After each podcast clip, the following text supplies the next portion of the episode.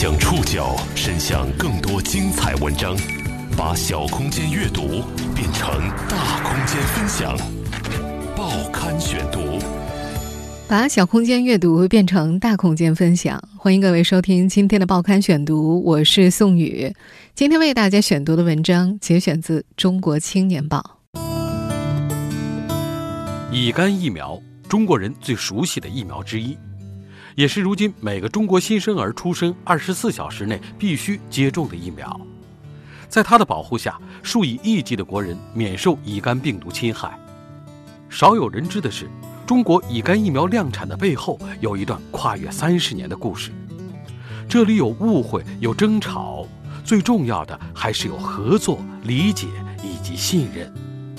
报刊选读今天为您讲述一支疫苗背后的合作与信任。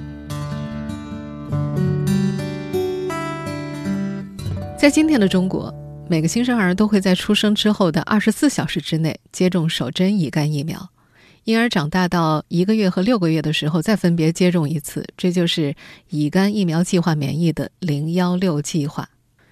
原卫生部的数据显示，截止到二零一零年，至少有八千万中国人因为疫苗免受乙肝病毒感染。二零一四年的全国乙肝流行病学调查也显示，一到四岁儿童当中，乙肝病毒感染比例为百分之零点三二，较一九九二年的百分之九点六七呈断崖式下降。乙肝疫苗惠及国人的背后，有一段少有人知的中国公共卫生往事。这段往事的起点是上世纪八十年代末。今天的报刊选读就要和大家分享这个跨越三十多年的故事。很多人都知道，中国是乙肝大国。中国工程院院士、北京大学病原生物学教授庄辉说，在乙肝疫苗推广接种之前，中国大约有一点二亿名乙肝病毒携带者。在八十年代，我们国家乙型肝炎流行还是很严重的，一般人群当中，大约百分之十的人，一点二亿人感染乙型肝炎病毒，其中有三千万。到四千万的是由母婴传播造成的。新生儿时期感染乙型肝炎病毒，百分之九十到九十五要变成慢性。庄辉教授还说，早年的慢性乙肝病人，除非死于其他疾病，发展为肝硬化、肝癌几成定数。有几千万人在一出生就遭遇到厄运，那时候的人们谈乙肝色变。疫苗也被列为防治乙肝的重中之重。时任北京生物制品研究所所长、现今的中国工程院院士赵凯接到了牵头开发乙肝疫苗的任务。到了1986年，北京生物制品研究所等单位研发的血源乙肝疫苗正式投产。当时牵头研发的赵凯院士说：“血源疫苗虽然有效，但是它有三大弊端。”血源疫苗是以病毒感染者的血浆为原料，有污染环境、伤害生产人员的风险。长期大量从人的身上采血，既损害健康，也无法保障稳定供应。最为关键的是，血浆当中除了疫苗生产必须的表面抗原之外，还可能会携带其他病原体。这种疫苗的产能还受到手工作坊式的生产流程的制约。当年曾在北京生物制品研究所负责乙肝疫苗生产的赵景杰解释，那时他们把血浆加工之后得到抗原原液，先装在一个大玻璃缸里，然后再一支一支的手工稀释。当时他们有些同事在操作的时候就不慎划伤手指，由此感染了病毒。而就在1986年，美国默沙东公司分离出了乙肝病毒表面抗原的编码基因。将其植入了可大量繁殖的酵母菌细胞基因组内，能够迅速合成大量抗原，由此推出了基因工程乙肝疫苗。赵凯至今都记得当年受邀实地考察美方生产线时的震撼。我们还是在研究血苗的时候，我们先提出来呢，到默克去考察，主要的他带我们去看他们在研究的重组酵母疫苗的前期的工作。发现到我们规模化生产量不够，我们去跟卫生部提出来，是不是引进默克的重组酵母疫苗？一九八七年，赵凯等专家向原卫生部建议，考虑引进默沙东的乙肝疫苗。一九八八年，经过数次论证，中方组建代表团与默沙东开始了漫长的谈判。这不是个容易的任务，在那个资金和技术都尚且贫弱的年代，需要考虑的问题太多太多。报刊选读继续播出一支疫苗背后的合作与信任。上世纪八十年代末，国内数个自主研发基因工程乙肝疫苗的项目仍在进行。当时有声音说：“与其把钱给外国人，不如继续支持国内研究呀。”时任卫生部部长陈敏章批复：“自己的继续支持，国外的技术也要引进。乙肝疫情严峻，疫苗不怕多。”另一个问题在于转让费用。默沙东最初希望向中国出售成品疫苗，单次免疫需要三针，总价最低一百美元，这是当时的中国无法承受的价格。谈判的重点就此转向了一次性技术转让，最初的报价一千万美元。当年谈判的双方都承认，从那时起，这项合同之于默沙东几乎就很难再赚到钱了。疫苗研发动辄投入几亿甚至几十亿美元。一心推动此项合作的默沙东时任 CEO 罗伊瓦杰洛斯，甚至和公司的其他高管发生过争吵。而当时中方代表团里的中国财政部官员也向中国的生物专家们透露，那时部里能够为此拿出的美元，其实顶多就几百万。后来在北京生物制品研究所负责乙肝疫苗生产的赵景杰参与了几场谈判，他记得。那时候双方出现分歧，中方代表会集体离席，出门在走廊里开小会，为的是先统一意见。因为那时候搞卫生和生产的生物学家们希望合作赶紧谈成，但是负责外贸和财政的同志考虑的更多，也更加的谨慎。最终，美方把费用降到了七百万美元。中方则再引入了深圳的康泰公司，与北京生物制品研究所各引进一条疫苗生产线。财政部和深圳方面分别支付三百五十万美元。一九八九年，默沙东公司和中国代表团签署协议，将重组酵母乙肝疫苗技术转让给中方，收取七百万美元作为培训中方人员和支付美方参与者劳务的成本。此外，不再收取专利费和利润。一九九零年底，中方派出技术人员前往美国学习。十八个月后，美方的一批员工又来到中国协助疫苗投产。赵凯记得，多年之后，时任默沙东 CEO 瓦杰洛斯某次和他会面的时候，依然就笑着抱怨，说：“当年的七百万美元培训你们两批人，在支付完我们工作人员的工资，最后还亏了不少。”也是在一九九零年。在美国留学的中国人武阿妹被招进了默沙东，担任这一合作项目的美方翻译。他翻阅此前谈判的往来文件，惊奇地发现，默沙东曾经一度想要放弃合作。他说，在美方这边，钱其实并不关键，最难的是彼此信任和文化上的差异。对于当时的美国人来说，中国完全是个陌生的国家。武阿妹回忆。公司内部讨论最多的是疫苗研发投入了天价成本，即使低价转让给中国大陆，但在世界其余地区依旧是被寄予厚望的产品。这个此前从未打过交道的国家值得信任吗？中国人会不会把疫苗私销别国？技术力量又能否保障产品的质量？如果中国产的疫苗出现问题，会影响这款产品乃至默沙东在全球的声誉和前景吗？翻看当年的文件，吴阿妹能够感受到，中国的有关部门也十分谨慎，不少表述都留有余地。当然，说话含蓄本身也是中国人的特点，可在美国人看来，很多文件纯属打太极，实在难以理解。当时默沙东方面屡次向中方发函，反复确认一个问题：时任卫生部陈敏章部长是否同意这项决议？依照美国人的习惯。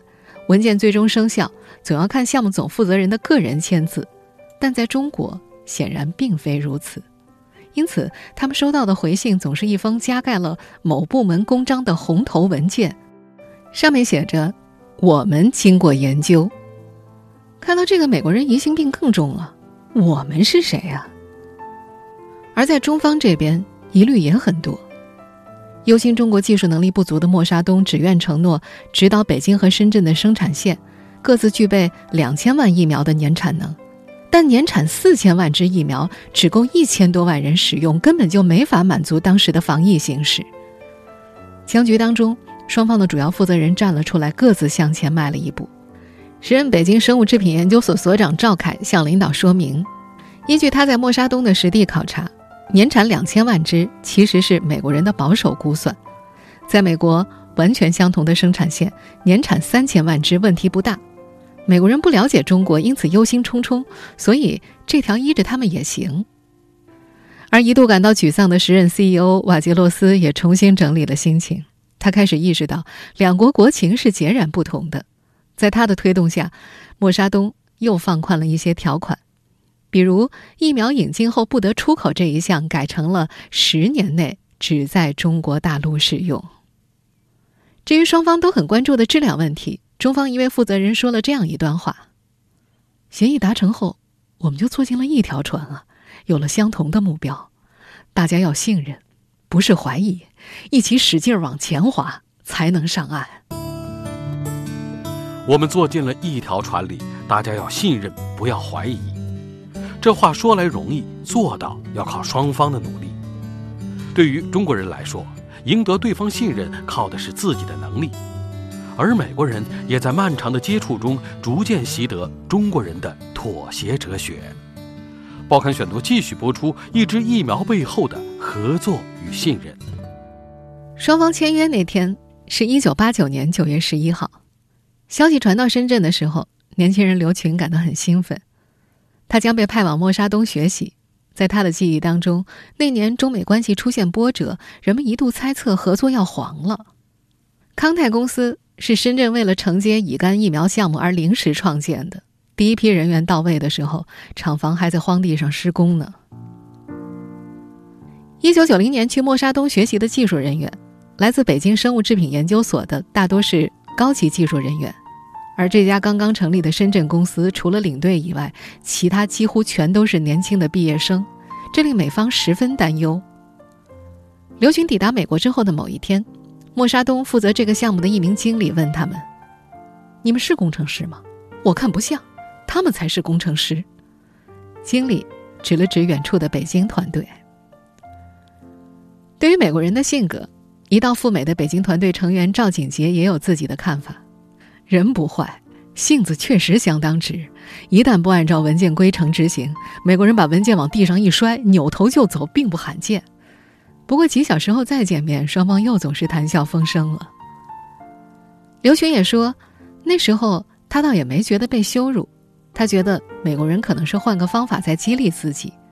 那时候是纯粹抱着学习姿态的，我们的确技不如人。当时，美国企业已经开始通行标准作业程序，也就是 SOP。生产中的每一个环节所涉及的细节都被记在一本厚厚的册子上。无论是学习还是操作，只要按部就班，很简单，很规范，不太会出错。这对中国人来说不算太难。随着交往的深入，矛盾减少了。默沙东的员工开始轮流邀请中国人去家里做客或者旅游。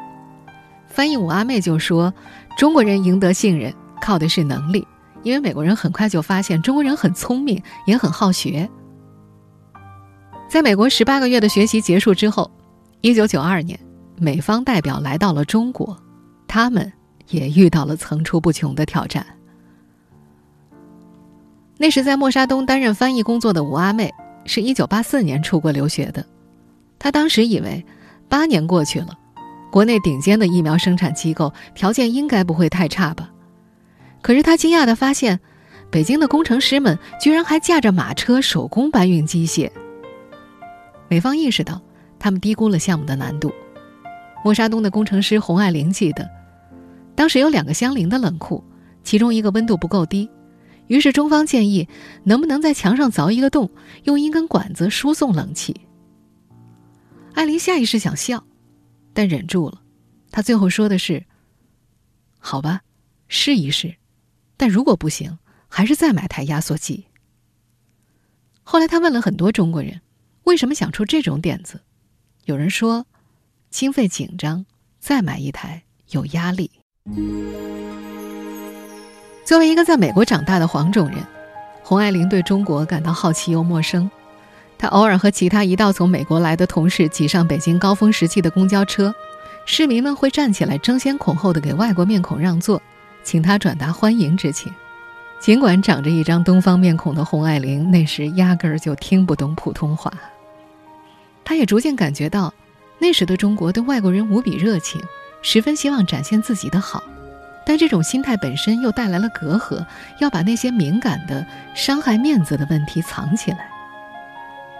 洪爱玲大概是在两千年左右定居中国的，她已经逐渐明白了中国人的“没问题，不要担心”其实和美国是截然不同的。在不同的语境下，这两句话可能有许多不同的含义。可在那个时候，他们这群老美压根儿就不理解这些，只觉得你们说没问题啊，实际又有问题，有问题又不说，为何要那么解决呢？那我们怎么帮你处理问题呀？洪爱玲的回忆，北京生物制品研究所一位中层领导忍不住哈哈大笑。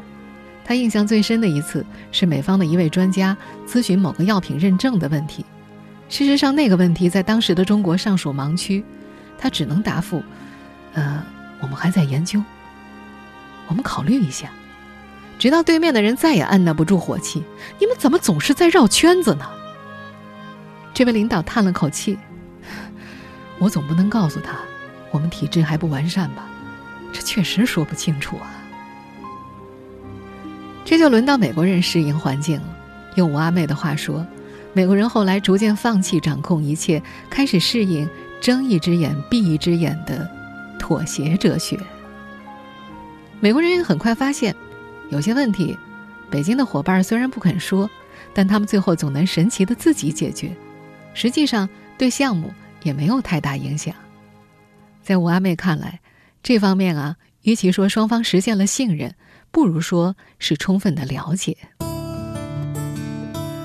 合作中当然少不了误会和争吵，但三十年过去，当亲历者们在回忆起这段岁月，印象最深刻的往往是那些理解的瞬间。报刊选读继续播出一支疫苗背后的合作与信任。因为这次合作，北京生物制品研究所开始普及了标准作业程序，也就是我们前面所说的 SOP，以及模块化的概念。一位当年的年轻技师回忆说：“感觉很震撼，很先进。以往接种疫苗经常会引起发烧、呕吐等副反应，其实是因为生产中存在轻微的污染，只是搞不清坏在哪一步。”如今已经定居中国的前美方技术人员洪爱玲也笑着回忆说：“那时候呀，进厂房要穿鞋套，有人进去的时候总忘记穿，还有人下班的时候穿着就走了。那时他总要守在门口，一个一个的提醒。但作为一个美国人，他在早期并没有意识到，一部分职工并不喜欢改变。在他的记忆里，有的中方人员常会说一句话：‘你们美国有钱，开得起凯迪拉克。’”我们有个自行车就不错了，言下之意在于，默沙东希望完全照搬美国工厂的工业化标准，以确保项目可靠。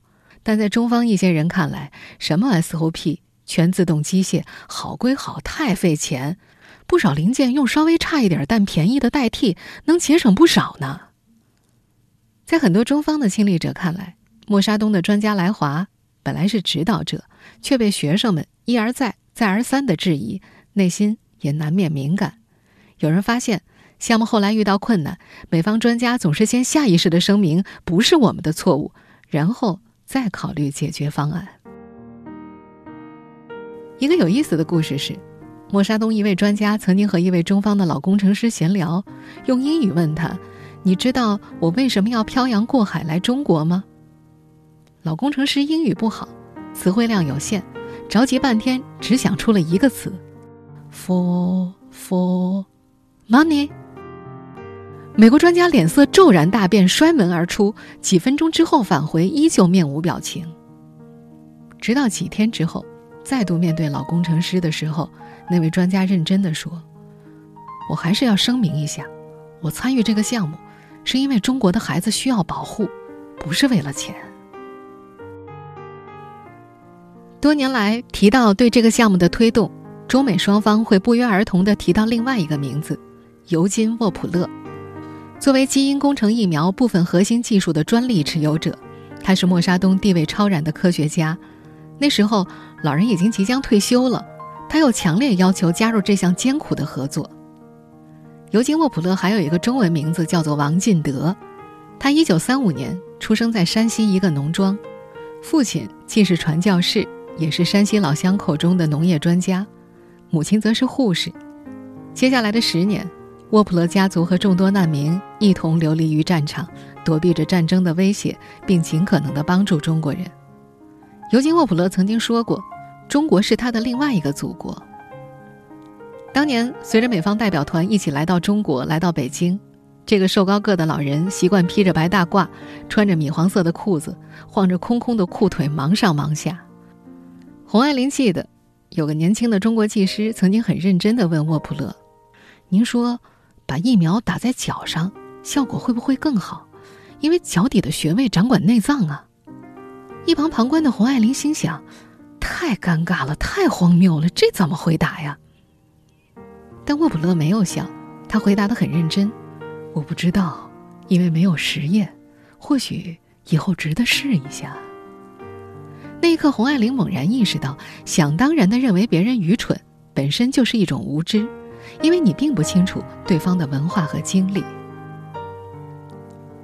就像当年在美国的中国人最终取得了信任，中国员工也清楚的记得，又高又壮的默沙东工程师为了检测，会整个人钻进狭窄的仪器里，他们也经常和中国人一起加班到深夜，再扒着大货车的后斗赶回很远的住处。经过在北京一年多的磨合，这个团队在去深圳完成相同工作的时候，只用了一半的时间。深圳团队的刘群说：“在深圳，一切都莫名其妙的顺利了。”一九九三年十月，北京生物制品研究所的重组酵母乙肝疫苗车间正式投产。九年之后，中国开始为所有新生儿提供免费的乙肝疫苗。